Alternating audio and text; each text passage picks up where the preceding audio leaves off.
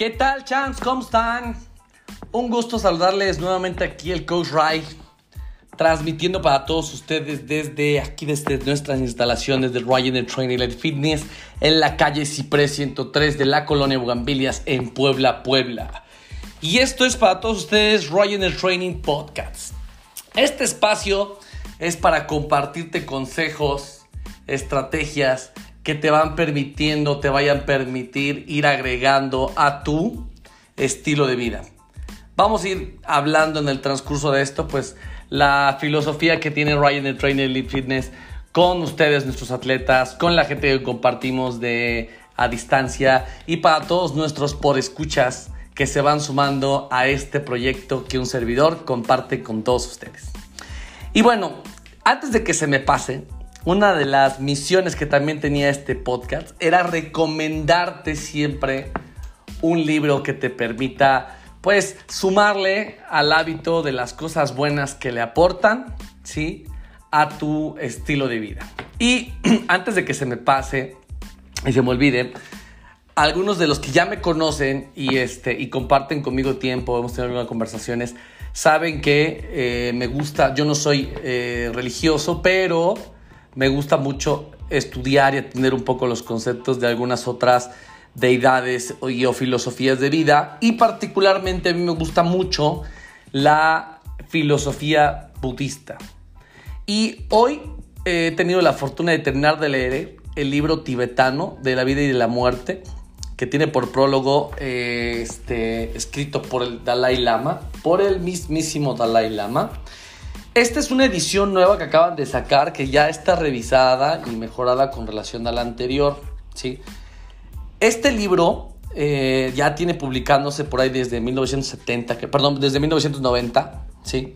Y este, pues bueno, constantemente ha tenido revisiones, mejoras, etc. Y este libro te lo quiero recomendar muchísimo porque nos acerca al entendimiento de de, la vida, de entender perfectamente bien que cualquier instante, sí, puede ser el último. Que muchas de las cosas que hoy eh, padecemos y sufrimos se deben al apego. Al apego emocional, psicológico, este, cognitivo, social, espiritual. Y todo eso genera sufrimiento, genera dolor. ¿Sabes? Otra de las cosas que, te comparte su filosofía es qué sucede cuando alguien cercano a nosotros eh, eh, está en una situación moribunda y o ¿sí? este, no sabes cómo actuar. Muchas veces eh, tenemos familiares o conocidos que están en las últimas y no sabemos qué decir y no sabemos cómo dar ese último adiós tiene muy buenos tips, muy buenas opciones que seguramente en algún momento podrán servirte, ¿sí? Digo, esperamos no, pasar por esta situación y obviamente eh, nadie de nosotros está preparado para eso. Y otra de las cosas que deja muy claro es qué tan preparados estamos para recibir la muerte, qué tan preparados estamos para em, saber que nuestra hora llegó y no irnos con sufrimiento, con, este, desesperación, con esa impaciencia de no saber este, qué dejamos, a quién dejamos y cómo lo estamos haciendo, ¿sabes? Entonces, date una visitada por ahí a la librería que más te guste y busca el libro tibetano de la vida y la muerte. Particularmente es una eh, joya este libro y no quiero dejar de recomendarte.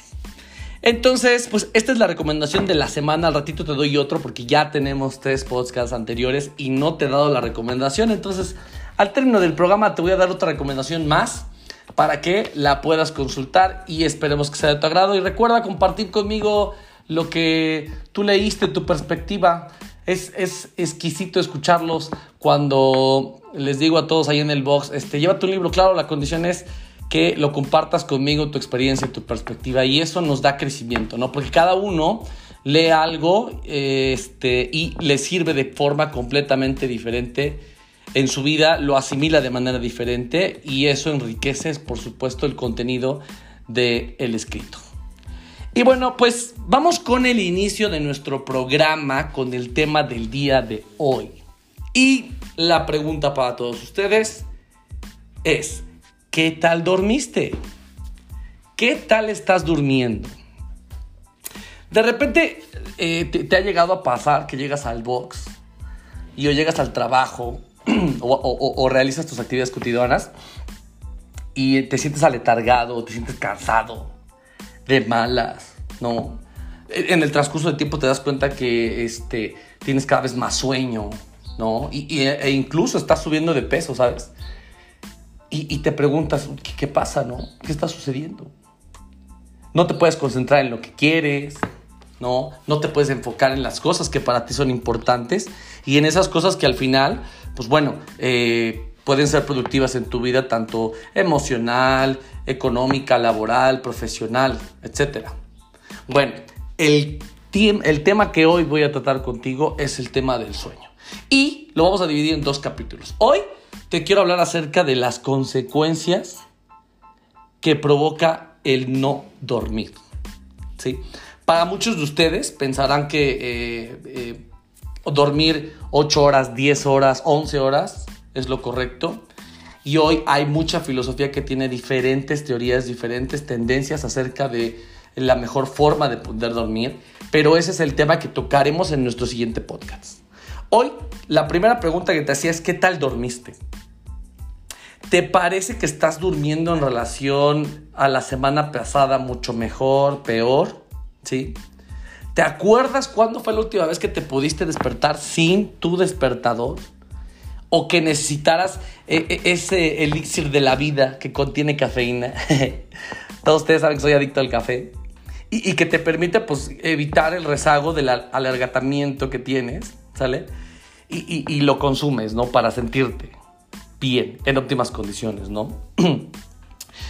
Para nosotros es muy común forzar nuestra hora de despertar, por, obviamente nuestras responsabilidades o nuestra vida cotidiana, y sin embargo no nos damos cuenta que también tenemos que respetar nuestra hora de dormir.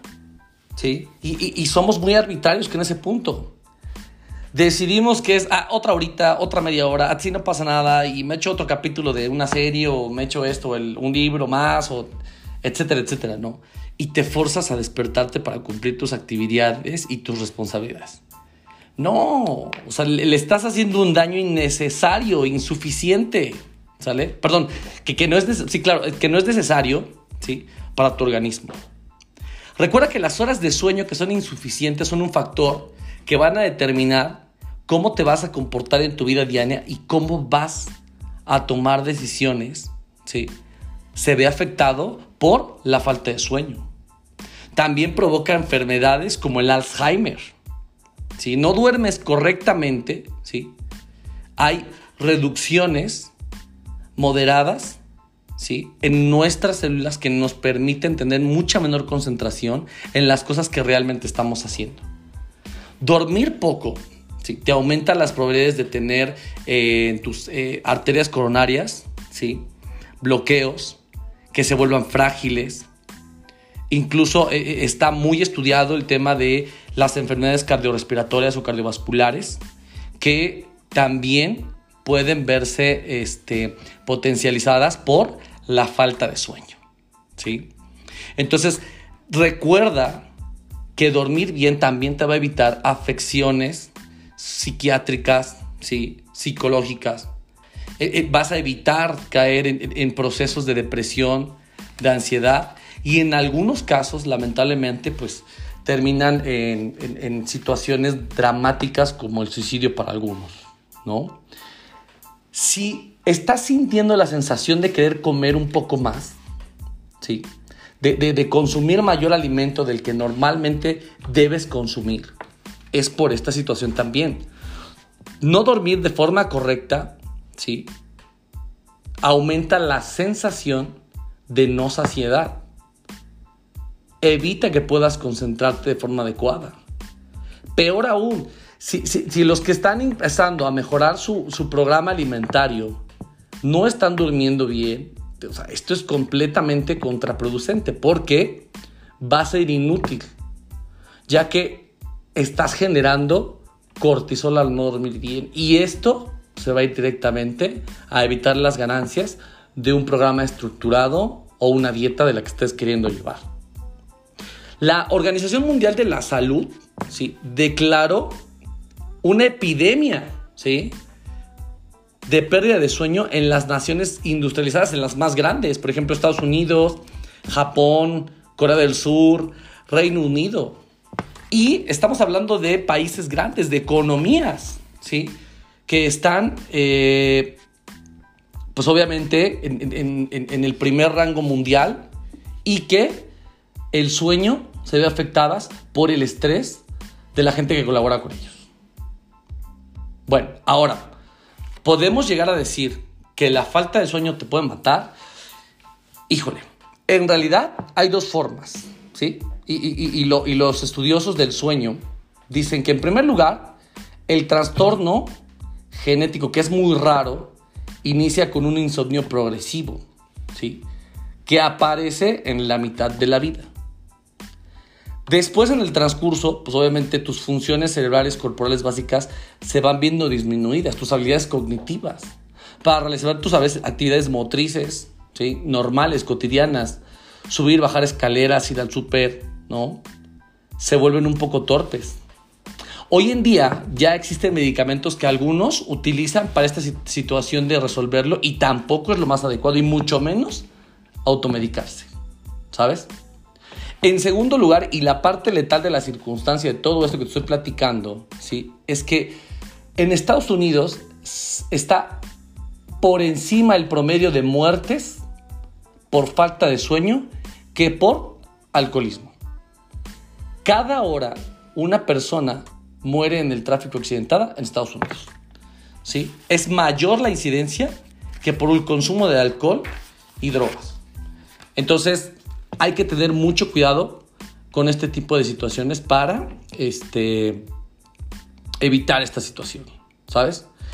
Si el sueño no cumple con la función de reabastecer toda esa energía que ya gastaste para que se vuelva nuevamente vital, entonces esto es el mayor error que estás cometiendo en el proceso evolutivo.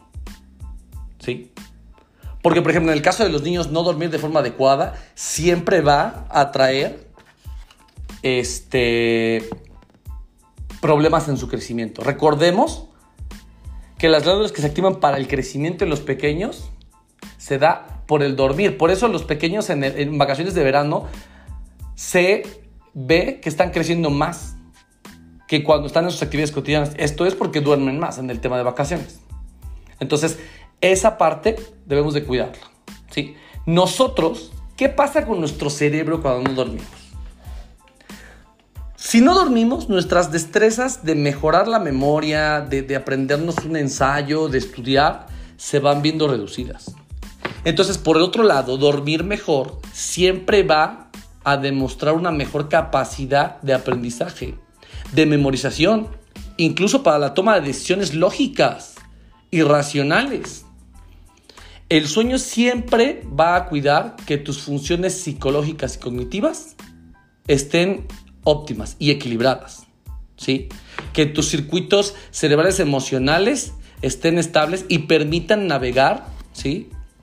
Por las dificultades sociales y psicológicas que puedas tener y esto te permita tener buenas decisiones en, esa, en esos espacios que tú vas teniendo, ¿vale?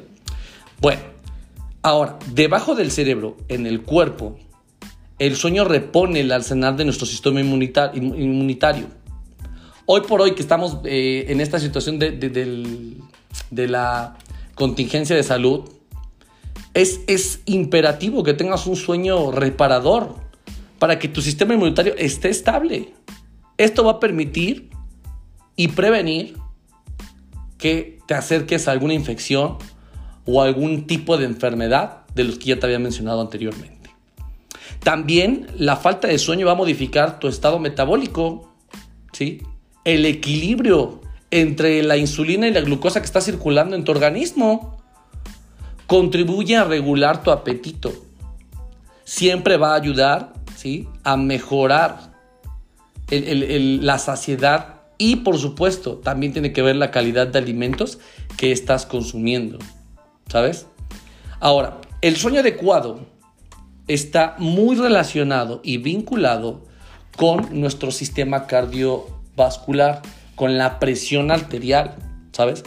Con el mantenimiento y cuidado de tener un corazón óptimo y sano.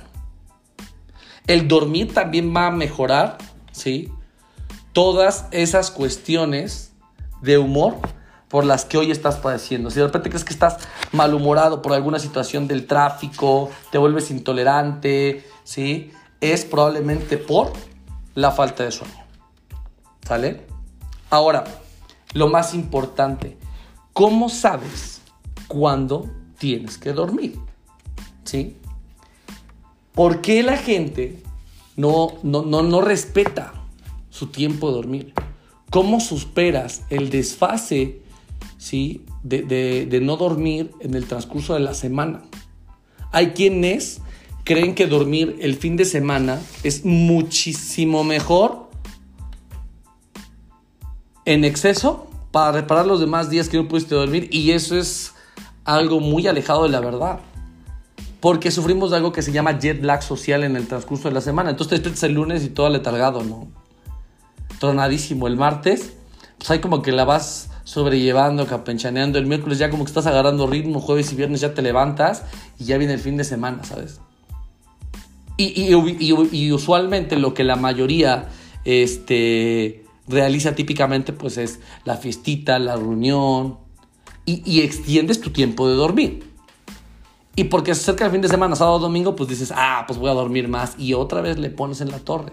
Entonces hay que tener mucho cuidado con este efecto del jet lag social y creer que dormir más el fin de semana va a reparar el transcurso de la semana. No. Evitemos esa parte. ¿Vale? Hay dos factores principales que determinan cuándo debes de dormir, ¿sí? Y cuándo debes permanecer despierto. El primero de ellos es una señal emitida por tu reloj interno, ¿sí? Que trabaja 24 horas a favor del ritmo circadiano, que ahorita te voy a explicar qué es. El segundo factor es una sustancia química que se acumula en el cerebro y que se crea y se llama presión de sueño. ¿sí? Ahora, ¿qué es el ritmo circadiano? Bueno, viene del latín que de circa, que significa alrededor, y diano, que deriva del diam y que significa día. Entonces, este reloj biológico que tenemos, este ritmo circadiano, va a regular claramente nuestro organismo alrededor de las 24 horas que van pasando y vamos generando ese cansancio a través del día. El reloj biológico, ¿sí? Permite que eh, regules todos tus procesos sensoriales, metabólicos, glandulares y es tan inteligente nuestro organismo que entiende perfectamente bien cuándo es día y cuándo es noche. Entonces, a grandes rasgos, eso es nuestro, las funciones de nuestro ritmo circadiano. Ahora, el reloj biológico de 24 horas, ubicado en el centro de tu cerebro, que se llama supraquis, perdón, supraquiasmático, ¿sí? como ocurre con gran parte del lenguaje anatómico, el nombre se pronuncia y se divide en supra, que significa anterior, y el quiasma, que es el punto de cruce. Así. Entonces, dentro del supraquiasmiático está compuesto por más de 20.000 células cerebrales o neuronales. ¿vale? El cerebro, que compone aproximadamente 100 millones de neuronas, o está compuesto más o menos, ¿sí? lo que hace el núcleo supraquiasmático sea disminuto en comparación del resto del material cerebral. Este núcleo controla con gran número los comportamientos, incluidos los que tratamos, ¿sí? Del mantenerte despierto y estar dormido. ¿Vale? Ahora, ¿sabes si tú eres alondra o eres búho? ¿Sabes cuál es tu reloj biológico? Porque muchos dicen, oye, no, es que yo trabajo mucho mejor de noche que de día, Ray. ¿No? Y entonces, este, para mí es mucho mejor la noche que el día y para otros no, y para mí la mañana es sensacional para estudiar, para aprender, para leer, para etcétera, etcétera, ¿no? Bueno, esto se debe a que hay dos clasificaciones que hacen los estudiosos del sueño y uno es las alondras y los otros son los búhos. ¿Sí? Obviamente pues entendemos que los búhos son completamente nocturnos, ¿sí? Y son aquellas personas que pues pueden trabajar mucho mejor sus actividades por la noche que por la mañana. Y por el otro lado, las alondras. Entonces, para aquellos que no sabían todo esto y sufrieron, porque la sufrieron, para irse a la escuela a las 7 de la mañana, entrar, ¿sí? Y, tu sistema no estaba completamente activo. ¿Por qué? Porque pues estás funcionando en contra de tu horario natural, ¿sabes? Y para aquellos que pues, son alumnas disfrutaron sin problema y se veían beneficiados de todos los conocimientos que adquirían dentro de la escuela y o sus funciones laborales. Entonces esto pues debería regularse en algún momento para tener pues mejores procesos cognitivos de aprendizaje con aquellos que son búhos y que pues se ven forzados a, trabajar por las muy muy temprano en las mañanas en la escuela, ¿no? Bueno, ahora, eh, ¿Qué es lo que va a funcionar ¿sí? dentro de nuestros procesos para mejorar el sueño? ¿sí? Especialmente, hay una cierta región en el cerebro llamada la corteza prefrontal, que se encuentra sobre los ojos y que puede considerarse como la oficina central del cerebro. Esta controla el pensamiento de nivel superior y el razonamiento lógico. Te va a ayudar a mantener ¿sí? nuestras emociones bajo control. Cuando una persona búho se ve obligada a despertarse temprano, su, su corteza prefrontal permanece en un estado de desequilibrio, de, deshabilitado, está desconectado, ¿sabes?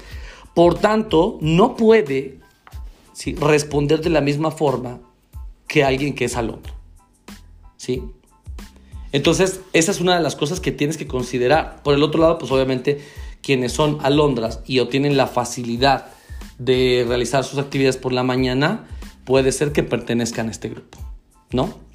Ahora, te quiero hablar de algo que una sustancia va muy relacionada con el tema del sueño y es la melatonina. Tu núcleo supraquiasmático comunica la señal reiterada de entre la noche y el día a tu cerebro y en tu cuerpo mediante un mensajero circulante llamado melatonina. La melatonina recibe otros nombres como hormona de la oscuridad u hormona vampiro, ¿no? No porque sea siniestra o malvada, solamente es porque en la noche es cuando trabaja, ¿vale? Es liberada por tu torrente sanguíneo desde la glándula pineal, que es un área que está situada en la parte posterior profunda de tu cerebro, y esta ¿sí? la melatonina actúa como un poderoso megáfono. Imagínate que tienes una bocinota y ahí te está gritando, ¿no? Esto está oscuro. Es hora de dormir, ¿no? Y entonces es la que da la orden biológica y que nos indica que es tiempo de dormir. Ahora, la melatonina reúne regiones cerebrales generadoras del sueño en la línea de salida para poder irnos a descansar. ¿Sí? Entonces, ¿cómo funciona? Bueno, una vez que el sueño ¿sí? ya se pone en, modo activo, ¿sí? La concentración de esta sustancia va disminuyendo lentamente en el transcurso de la noche hasta el momento de la mañana y amanecer. Una vez que comienza el amanecer, la luz del sol ¿sí?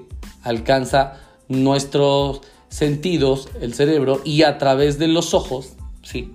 o incluso a través de los párpados cerrados, que, es lo que mencionan los estudiosos, es equivale a ponerle un pedal de freno a esta glándula. Te dices, ya, alto, se detiene la circulación de, de la melatonina, ¿sabe? Y entonces la ausencia de esta permite dar la instrucción a tu cerebro y al cuerpo de que es hora de levantarse y cumplir las funciones del día, ¿no? Te levantas y dices, ay, ya es hora de, despertar, ¿no? Y volver a, las cosas habituales. Bueno, te hablabas un rato de la presión del sueño, ¿no? Bien.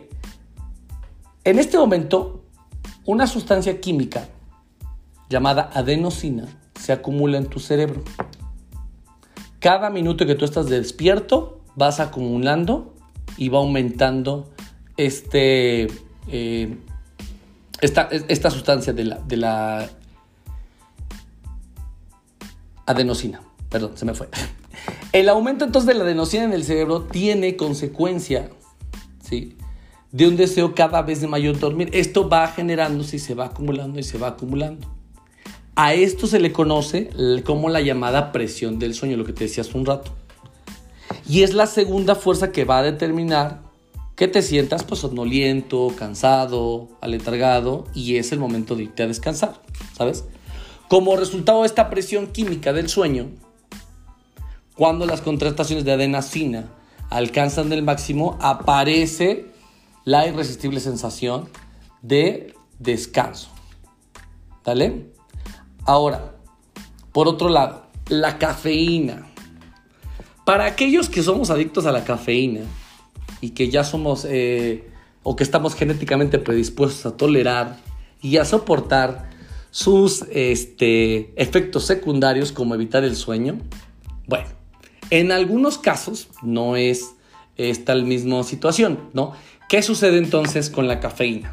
Bueno, no es un suplemento alimenticio, incluso en algún momento estuvo dentro de la WADA, que es el manual internacional antidopaje que utilizan para las competencias internacionales, para los Juegos Olímpicos, y ahí contienen ese manual las eh, sustancias que no pueden utilizar las atletas porque dan un beneficio en el rendimiento deportivo y eso pues obviamente se presta a eh, el tema de la trampa.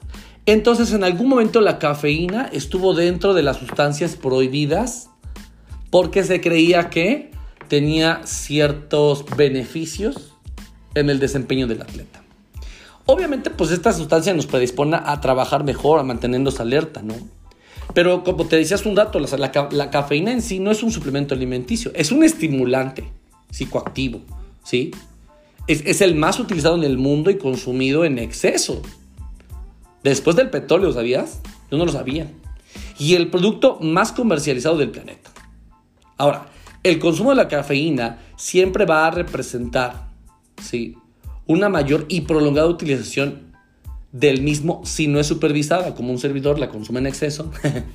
ya me dijo mi nutróloga. Por ahí si me estás escuchando, Bren, este, ya estoy haciéndote caso, ¿eh? ahí voy disminuyendo mis tasas. Y, y, si no es supervisada, pues esto en algún momento, sí, quizá pudiera ser comparable con el consumo del alcohol, ¿sí? Que, que, tampoco genera ningún beneficio, ¿no? Hay que tener cuidado con ese consumo. Ahora, la cafeína funciona compitiendo con la adenosina, lo que te comentaba hace un rato, por el privilegio de aferrarse, ¿no? A los sitios encargados de recibir, ¿sí? En el cerebro y, evitar, ¿sí? La conexión con nuestros receptores. Ahora, la cafeína regularmente ¿sí? nos engaña, haciéndonos creer o sentir que estamos alertas, despiertos. A pesar de que tengamos un alto consumo, perdón, un, alto nivel de adenosina en, el sistema y esto nos permita llevarnos a la cama y descansar de forma correcta. Ahora, las concentraciones circulantes de la cafeína alcanzan su nivel máximo en 30 minutos después de la ingestión. O sea, tú te lo consumes y, la sustancia empieza a activarse hasta después de los 30 minutos de consumo. Entonces, para aquellos que son intolerantes al tema del café pues, y, echarse uno para seguir estudiando y, no dormirse y, permitir seguir estudiando, los efectos se van a dar 30 minutos después. Sí. Entonces, te vas a poner a estudiar, yo te sugeriría 30 minutos antes de tu cafecito para que te mantengas alerta y eso permita en el transcurso de tu estudio, ¿sí? Llenarte la suficiente adenosina para que te indique el momento adecuado de irte a dormir después de terminar tus actividades, ¿sabes? Y no te quedes con la sustancia activa de la cafeína que te va a evitar tener un sueño reparador o ajustable, ¿sabes? Ahora, la cafeína tiene una medida de 5, una, una media vida de 5 a 7 horas en el organismo. Entonces, eso también lo tenemos que considerar dentro de nuestro consumo. Entonces, esto va a significar, ¿sí? Que normalmente la cafeína va a actuar hasta el 50% de nuestra mañana o de nuestro día, en algunas ocasiones. La cafeína, ¿sí? Presente además no solo en el café, ¿sí? Puede estar en bebidas energetizantes, incluso en el té, en algunos alimentos como por ejemplo los tés, el chocolate negro, el, el telado, ¿sí? medicamentos también algunos tipos de píldoras para perder de peso, analgésicos, ¿sí? Que son aquellos que también de alguna forma disfrazan el insomnio y generan una pues, auténtica alteración médica. Ahora, el subidón de cafeína desaparece o es eliminada de tu sistema por una enzima en el hígado que la va degradando conforme va pasando el tiempo. Entonces también eh, va eliminándose y dosificándose poco a poco para ir este, saliendo de nuestro organismo. ¿Vale? Ahora, ¿será que duermes lo suficiente? ¿Alguna vez te ha pasado, no? Que, que estás despierto 24 horas, te tocó desvelarte por alguna situación de fiesta, compromiso, alguna cuestión dramática, bueno, te darás cuenta ¿sí? que a lo mejor en el transcurso de otra vez reactivarte tus actividades cotidianas con el horario, te sientes como activo nuevamente, ¿no? ¿Sí? Y, a pesar de esas 24 horas de privación de sueño, ¿sí? han demostrado los científicos que te puedes mantener despierto y alerta porque entran algunas este, otras sustancias que nos permiten mantenernos activos, como la adrenalina. Y si en el día a día pues estamos como constantemente este, teniendo situaciones que nos permitan mantenernos alerta, pues esta sustancia se va a ver liberada y esa es una sensación por la que te sientes activo, alerta, ¿no? Pero pues también no es la mejor forma de hacerlo, si no, mejor ni lo intentes, ¿no? Ahora, eh, normalmente estamos acostumbrados a poner una alarma para despertarte, ¿sí? Cuando quizá podrías seguir durmiendo, pero tus actividades te impiden en ese momento y tienes que despertarte, ¿no? Cuando estás trabajando, ¿sí? Frente a la computadora y estás leyendo una y otra vez y no comprendes una y otra vez, te olvidas, ¿sí? Del color que eran los últimos semáforos mientras manejabas. Entonces e, e, es importante que el tema de este, considerar tus tiempos adecuados de dormir se vean siempre, siempre de forma eh, similar, ¿sabes? En el siguiente capítulo de el sueño, te voy a hablar acerca del ciclo del sueño, del famoso sueño de reparador o el sueño REM, ¿sabes? que es, eh, rápidamente te explico, es el Rapid Eye Movement. Cuando tú estás durmiendo, tus párpados se mueven muy, muy, muy, muy rápido, a pesar de que están cerrados tus ojos, se mueven muy, muy rápido. Y este, ese sueño va a permitir que al siguiente día todos tus este, combustibles necesarios para mantenerte activo entren en sus fusiones, se restablezcan y te permitan pues estar estable.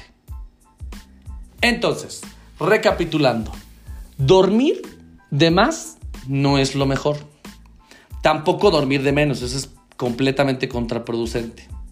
No olvidemos el tema de jet lag social. ¿Qué sucede cuando estoy durmiendo o creyendo que dormir de más el fin de semana ¿sí? me está mejorando? No es cierto. ¿vale? Es como en el caso de jet lag de usos horarios, cuando viajas a otro continente o a otro país donde hay un horario que tiene este, 2, 4, 10, 8 horas de diferencia, altera que, por ejemplo, en los, juegos pasados, en los pasados Juegos Olímpicos en Tokio, a muchos, pues obviamente se les desajusta el tema de sus usos horarios y hay que hacer un reajuste. Eso lo tiene que programar el entrenador. Eso lo tiene que analizar el metodólogo y llegar con suficiente tiempo de anticipación para tratar de eh, este, evitar en la medida de lo posible los daños que se provocan por el cambio del uso horario. En los atletas de alto rendimiento se debe de cuidar perfectamente bien el tiempo del descanso porque eso va a permitir un segundo por debajo del récord mundial o no, o empeorar su marca, ¿sabes? En el siguiente capítulo que te voy a platicar acerca del tema del sueño, te voy a platicar de un libro que se llama Dormir, que es de Nick Clevons, que es un investigador que se volvió el coach de sueño de atletas que estaban participando en el Tour de Francia. Incluso un club eh, de fútbol famoso lo contrata para llevar ¿sí? el coacheo de sueño de los atletas.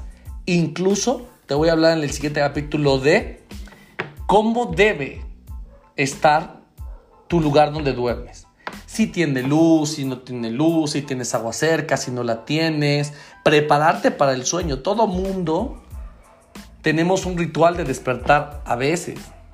Porque lo usual es cometer el error de despertarte, quitar la alarma o darle cinco minutos más y posponer. Y eso es la muerte. Eso es la muerte. La siguiente, el siguiente sesión te lo voy a platicar.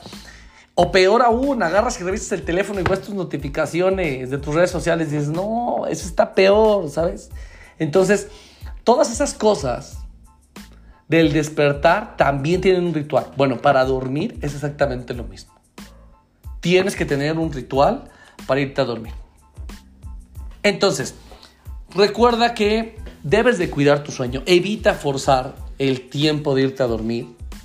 Trata de respetar en la medida de lo posible, organízate para no padecer los estragos que te acabo de comentar. Recuerda que no dormir va siempre a afectar tus habilidades de destreza cognitivas, sensoriales, motrices, glandulares, metabólicas. Entonces, es importante que consideres que el sueño es el mejor aliado para ti si quieres tener una vida sana, ¿sí?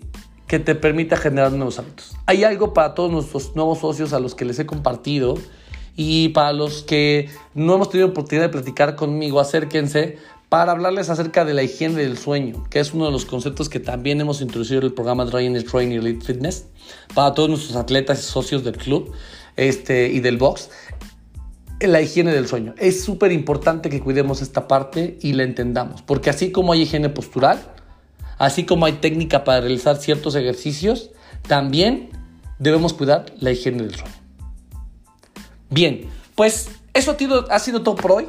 Ha sido un gusto estar con todos ustedes, chance compartirles un poquito acerca de lo que voy leyendo y de lo que voy aprendiendo en el transcurso de mi vida como coach de este estilo de vida que nos permite mantener nuestro maravilloso cuerpo y cerebro en funcionamiento, que sin él, pues bueno, no podríamos realizar nuestro trabajo, nuestro juego con los niños, verlos crecer, jugar con ellos. Es súper importante que esa parte la visualicemos de esa forma. Siempre se los digo a, los champs del, del box y a nuestros atletas, tienes que cuidar tus hábitos, tienes que cuidar qué comes, cómo duermes, este, cómo entrenas, cómo te mueves, porque eso va a permitir mantener tu cuerpo sano, que te permita jugar con tus pequeños, que te permita tener más tiempo de vida con mejor calidad de vida.